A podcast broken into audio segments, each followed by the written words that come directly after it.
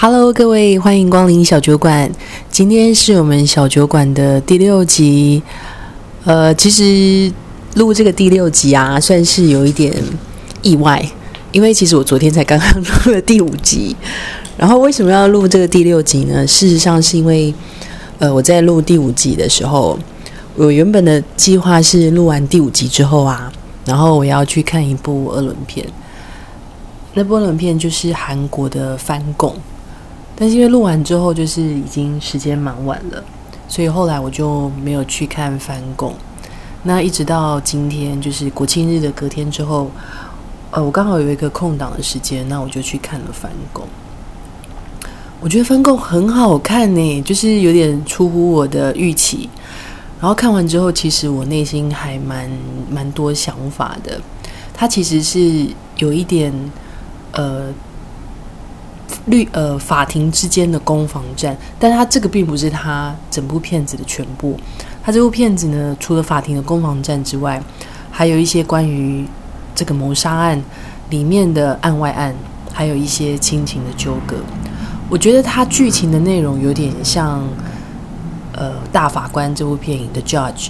如果你很喜欢《大法官》这部片子的话，我觉得《翻供》这一部片子有一点类似像《大法官》的。剧情内容，那这个剧情内容呢？好了，那我下面就要讲这个剧情的故事。因为其实我看完之后觉得，哇，出乎我意料之外的好看。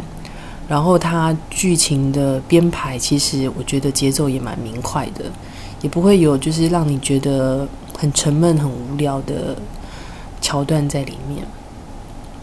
好，呃，这个故事的剧情呢，最主要就是这个女主角。他替他妈妈，他妈妈被控杀了他，呃，被控杀了杀人，所以他要回去替他妈妈辩护。那最后的结局呢？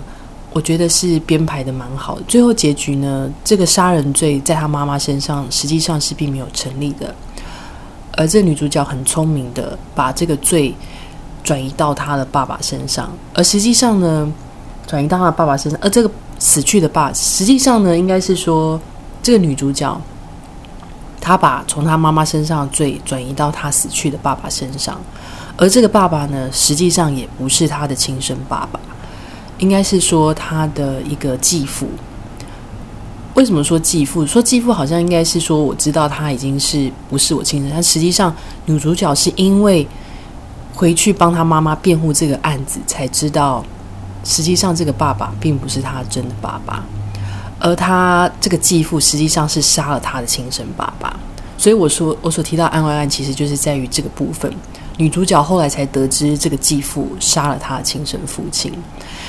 所以总的来说啊，这部片子，呃，有罪的实际上是这个继父，但这个妈妈呢，如果你要详细追究的话，其实她也是有罪的，因为。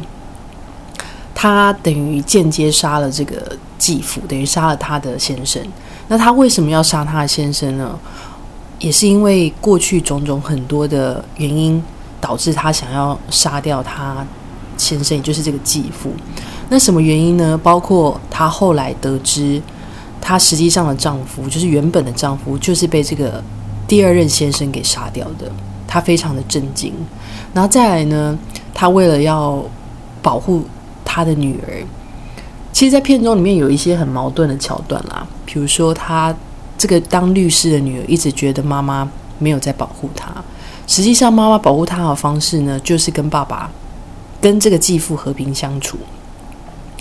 因为这个继父知道这个女儿其实并不是他亲生的，他一直想要欺负她，而实际上他也一直在欺负她。所以这个妈妈一直忍气吞声，然后这个妈妈她实际上她也没有家也没有钱，所以她势必要依靠这个第二任先生。那长期接受家暴，然后最后这个女儿，也就是这个律师，她小时候因为受不了这个继父，所以她离家出走，自己去首尔大学念了法律系，然后变成一位非常出色的律师。最后他回来帮他妈妈。办这个案子，他才了解了这个从中的过程。呃，我觉得非常好看啦，非常好看，原因是在于说，第一个就是这个有一点亲情的纠葛，亲情的纠葛在于说，她这个女主角从头到尾都不知道她她亲生的爸爸实际上是被她的继父，就是第二任她一直以为的爸爸给杀死的，这是第一个。那第二个呢？我觉得这个剧情剧本编排蛮有趣，就是这个女主角啊，她有个弟弟，她这个弟弟其实是有点自闭症。那在剧中呢，我觉得，呃，如果各位有看过一些法庭的电影啊，其实法律的电影、法庭攻防的电影都会蛮沉闷的，或者是蛮严肃的。那我觉得这部片子有一个，呃。自闭症的弟弟其实是蛮好的，因为它里面会有一些桥段，你会真的笑出来。比如说，你打这个弟弟，那个弟弟会马上赏你巴掌，他会跟你讲说打人要还手，这是妈妈说的，然后你就会觉得很好笑。而且他打你，你打他一下，打你两下，他会说妈妈说要打人要还手，所以他还你两下。然后，因为他是自闭症的孩子嘛，就他虽然形体上是大人，可是他心智上其实是一个小朋友。所以他做这个动作的时候，你真的会笑出来。然后在里面大概有一两个这样子的桥段，会让你觉得很有趣。OK，这是第一个。那第二部分呢，就是这部片子里面的这个检察官，实际上是跟呃整个犯罪集团，包括他这个继父，还有继父跟这个市长，他们其实是一整个犯罪集团。所以这个检察官是跟这个犯罪集团挂钩的。我觉得这个在很多电影其实里面都有看到哦，包括一些呃，Tom Cruise 演的 John Wick，John Wick 里面哎应该是 John Wick 吧，应该是哎不是 John Wick，呃应该是 Jack Reacher，Jack Reacher，Jack Richard 的中文我有点忘记，但是里面 Tom Cruise 就是演一个宪兵，那。他被陷，他他以前所管的那个狙击手被陷害了嘛，所以他回去查案，后来才查到说，其实这里面有一些，其实检察官他可能有一些跟高层的挂钩，或是利益上的纠结，所以在这些片子里面呢，在一些片子里面，呃，我觉得这个是蛮有趣的一个冲突点。好，这是第二个矛盾点。那第三个呢，我觉得也。也是蛮常在法庭攻防战里面出现，就是这个律师，或者是说他的证人被威胁。这律师跟证人被威胁，其实在那个 Jack 呃 Jack Reacher 里面也有，包括就是 Jack Reacher 他在整个呃，比如说他在侦查过程里面一直都被人家追踪、被跟踪。那我就突然有时候会觉得啊，当律师其实也是蛮危险的。难怪会有人说，其实当刑事律师啊，你很容易会有一些黑道白道的的胁迫，或者是说一些你自己不想去面对，但是又不得不面对的一些情况。我觉得在从电影里面，其实你可以深深感受到这些。如果你自己是那个律师，你其实心里面会非常的害怕。那在这部今天我讲到这个反恐电影，其实这个律师呢，在剧情之中，他也被被害人，因为其他也被加害人，这个加害人就是一整个集团，包括他的继父，还有跟他挂钩的这些检察官以及市长。那市长当然处心积虑想要把这个律师给移除，所以他还让他制造了一个车祸，可能就是想要让他消失在这个世界上。所以我觉得，总我看下，你会觉得哇，这部片子其实它的剧情非常的紧凑，然后整个呃故事的流畅度也非常的好。如果你有在看《法庭攻防战》的话，其实呃，我觉得这部片子啊，其实非常的好看。那包括就刚刚我刚刚提到，就是这个片子其实跟美国的美国出品的，就是那个呃小劳勃道尼演的大法官。剧情非常的类似哦。那另外，如果提到法庭攻防战的话，在很久很久之前有一部片子叫《军官与魔鬼》（A Few Good Men），里面有 Jack Nixon、跟 Tom Cruise 还有 Demi Moore，呃，一些在军事上面攻防的部分，其实也是蛮好看的攻防。攻防呃，就是法庭的电影，军事法庭电影，这个也蛮推荐大家看的哦。因为我我当时候其实是蛮喜欢。《军官与魔鬼》这部片子，这部片子里面呢，其实最主要就是看 Jack Nicholson 他飙他的演技，因为他其实是一个指挥官，那 Tom Cruise 跟 Demi Moore 关节其实都比这个指挥官还要小。你想，如果你是一个下级，可是你却要去指控一个上级，这就是第一个冲突点。第二个冲突点是，他是指挥官，你要用什么方式让这个指挥官认罪？其实这就是其中一个你必须要想的方式。那我今天讲到的翻供里面，其实有一小段也有类似，因为这个女律师啊，想要让市长出来作证，那市长当然不愿意嘛，所以他用了一些方式，间接的不得不逼这个市长出来作证。我觉得这个也有一点呃异曲同工之妙。然后再来就是，呃，我看《翻供》这部片子的时候，其实是觉得，嗯，蛮伤心的啦。蛮伤心的原因是。是说看到里面的这个妈妈，我觉得她饱受家暴，然后要照顾一个失智的儿，呃，照顾一个自闭症的儿子。那这个女儿呢，她其实，在片中她也提到，她其实不能保护她这个女儿。他不能保护他的女儿，原因是因为其实他没有钱，也没有权。我觉得这就很像我们在东方社会里面，女性，呃，在家庭里面，在很多的情况下都是弱势的那种感觉哦。然后他这个装扮啊，就让我想到那个有一部港片《桃姐》，就是有一点年纪沧桑，然后受到一些折磨。但桃姐还没有像她这么沧桑哦。我只是看到她那个装扮，我就突然想到，就是有一部港片《桃姐》哦。然后再来就是呃。里面我刚刚提到的，就是妈妈其实也真的是凶手，因为她其实是杀了她自己的丈夫，杀了她现任的丈夫。那这个爸爸呢，就是原本的爸爸，就是他一直以为是他爸爸的爸爸，其实才也是真的凶手，因为他杀了他，就是这个继父其实是杀了他的亲生爸爸。呃，我常常在想哦，就是这种法庭攻防战啊，有时候我们就是。我们在追求一个真理，或者在追求一个呃公平正义，但是有时候法律上面因为法条的关系，所以变成说我们却很难。实际上，我们可能都知道真相是如何，但是在法律上面呢，我们实际上没有办法把这个法给好好的伸张。所以各位，我就会想到有一些骗子哦，就是有点像是说，我在法庭内我没有办法伸张的事情，或者是我在法律上没有办法把这公平正义展现出来的，我就要用一些比较 under table 的方式来去做这些法律伸张的动作。我就想到啊，就是像那个火线救援 Man on Fire，呃，Man on Fire 就是 Denzel Washington 去当一个保镖，然后。救一个小女孩，那实际上法律当然，他他在骗那个骗子里面，其实他所处的那个环境本来就是一个法律稍显薄弱的一个地方，所以他就用一些私人的方式去解决一些问题哦。那另外像是那个呃狙击生死线，狙击生死线啊，最后的结局啊，就是当然这个狙击手他有证明他的清白。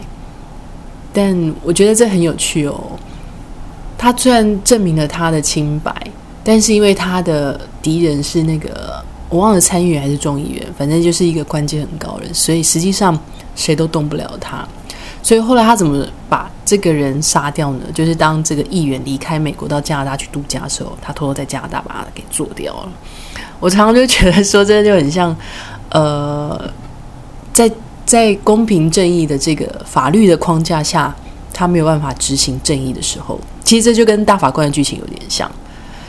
因为这个法官爸爸觉得，他判出来的结果实际上不不能有效的遏制这个坏人，所以他偷偷，我觉得也不能算偷偷啦，就是他出于他内心的一个正义，所以他杀了那个凶手，呃，杀了那个呃原本。应该不能被放出来的那个人，应该是这么说，应该不能讲凶手，对啊。所以其实，在美国有呃，应该不是说在美国啊，应该是说在好莱坞有很多这样子的片子哦。呃，大家有空的话，其实都可以去看一下。然后再来的话，就是我觉得里面还有一个蛮有趣的、蛮有趣的点哦，就是说，嗯，我刚刚提到那个弟弟其实是一个自闭症的小孩嘛。这个女的律师啊，里面有要求她弟弟去做一些，我个人会觉得那是伪证啊。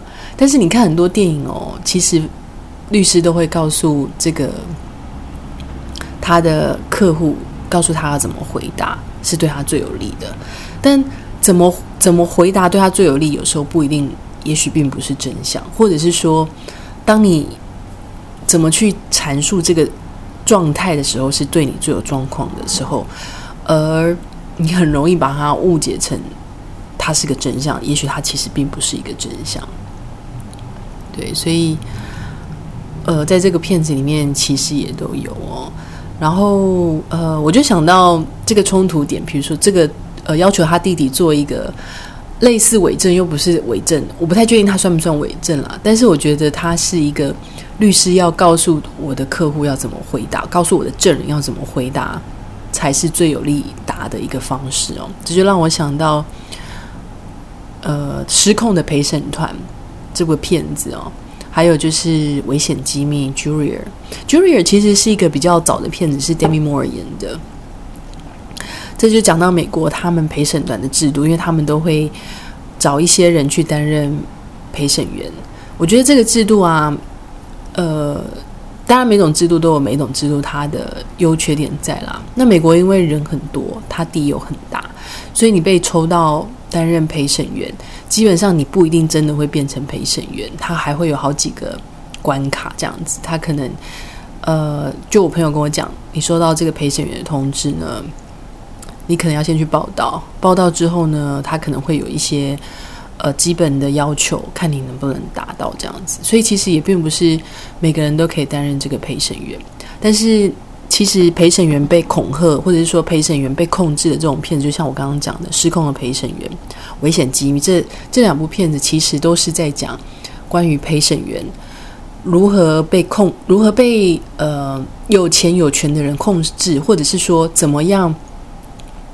比如说你是陪审员，然后有人去威胁你的小孩，希望你去影响你陪审团里面的其他的陪审员的做法。但是他为什么他为什么要这么做？就是当然要为了他的法，为了他在这个案子上能够赢嘛。所以变成是说你是他一个棋子，OK。好，然后再来呢？呃，我突然觉得看这部片子会让我很热血，因为我会一直想到一些很有正义感的人哦。那很有正义感的人，其实检察官啊、律师。我觉得他们都代表是正义的一方哦。里面其实有一个蛮有趣的，呃，蛮有趣的，就就这个女主角啊，她讲了一些蛮有趣的话，我觉得蛮有意思哦。因为她其实她表现的很好，她等于是一个王牌律师，所以她在最前面的时候是帮一家药厂打官司，那这是一个很大的药厂嘛，当然打赢了。然后他的老板就是这个女律师的老板，就希望他在接下这个药厂的下一关可能是高等法院或者是什么法院之类，但是那女律师并没有接受哦。那他讲一句话很有趣，他讲一句话就说：“我们应该是要对罪恶敏感，而不是对钱敏感。”我就听了就觉得很欣赏，很欣赏他。我很欣赏他原因是因为我觉得说，呃，不管你做什么事情，都是要出于。你对你工作的一个本质，你对他有一个尊敬，也也忠于他，我就觉得你会做得很好。那我觉得这个女律师她做的很好，原因是因为她很忠于她自己，对于正义还有对于罪恶的这件事情，她很在意，所以她把她的律师的工作做得很好。那她当然，她的老板，呃，不能说对钱敏感不好啦，因为他还是有营运的要求啦。但是我觉得最基本的还是要对他自己的本质有敏感。那这其实就套用到我们一般人啦。比如说，如果你是学生，你的本质就是要把书念好。那所以你要对课本啦、对知识啊、对各方面都要很敏感。那如果你是一个医生，那你当然就是要对你医学方面的知识、对你的病人、对你的同袍、对一些呃整个医院啊，或者是说你自己开诊所，你要很有。自己的感觉，或者很有自己的想法，对这些事情，你能够保持他的热情，然后还有对他感到敏感，我觉得这都是很好、很棒的啦。然后最后我就要对这部片子评分哦，因为呃，我其实很久没有看法律的片子了。法律的片子其实并并不一定都这么卖座啦，也不一定都这么好拍。毕竟，呃，有时候攻防的片子看久了，你会觉得有点闷，因为它就是很严肃，然后有一些，嗯，就是这样两边这样变来变去，变来变去这样子。我会给他九十分。如果《军官与魔鬼》是九十分的话，那这部片子大概也是九十分。那大法官在我心中是九十三分啦。那为什么差这个三分呢？嗯，我觉得可能对于我比较喜欢大法官的整个拍摄，因为我觉得大法官整个拍摄的过程跟场景，然后它颜色的鲜明度，我是比较喜欢的啦。那最后我也是，呃，最后这个法官在船上过世嘛，就是他跟他的儿子一起去钓鱼。然后在船上过世的这一段，我就很有感，所以我给他比较高分啊。所以呃，这就是我今天去看《翻供》这部韩国片的一些感想。那希望如果说有机会大家去看的话，我也很推荐这部片子。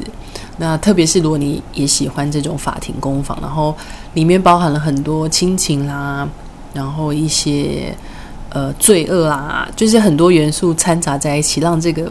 影片很有层次感的朋友的话，那这部片子真的是蛮不错的。对，好，那我们今天就先讲到这里喽。那连续两集，希望呃这一集比较好听。其实上一集就是真的是比较呃一般的片子啦。那这部片子我是真的蛮推荐大家可以看的。好，那就先这样喽，谢谢。